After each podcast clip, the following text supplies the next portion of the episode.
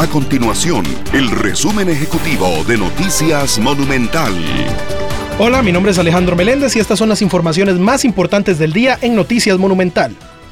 Ante el aumento de casos por COVID-19 que se viene registrando en los últimos días, el Ministerio de Salud recomendó las medidas de prevención contra el contagio de esta enfermedad, tales como el uso de mascarilla en espacios cerrados o aglomerados y evitar salir en caso de presentar síntomas. Según el último corte, para la semana que abarca el 11 al 17 de diciembre, se reportó un total de 5.190 casos por COVID-19, lo que representa un aumento de 1.206 casos en comparación con la semana anterior. La Cruz Roja costarricense reportó 22 muertes violentas y 63 traslados en condición delicada a centros médicos durante el fin de semana del viernes 23 de diciembre al domingo 25 de diciembre. La mayoría de fallecimientos ocurrieron por colisiones, con un total de 8. Además, tres personas perdieron la vida por accidentes acuáticos. Por otro lado, 25 personas fueron trasladadas por colisiones, 13 por vuelcos y 13 por agresiones con arma blanca y de fuego.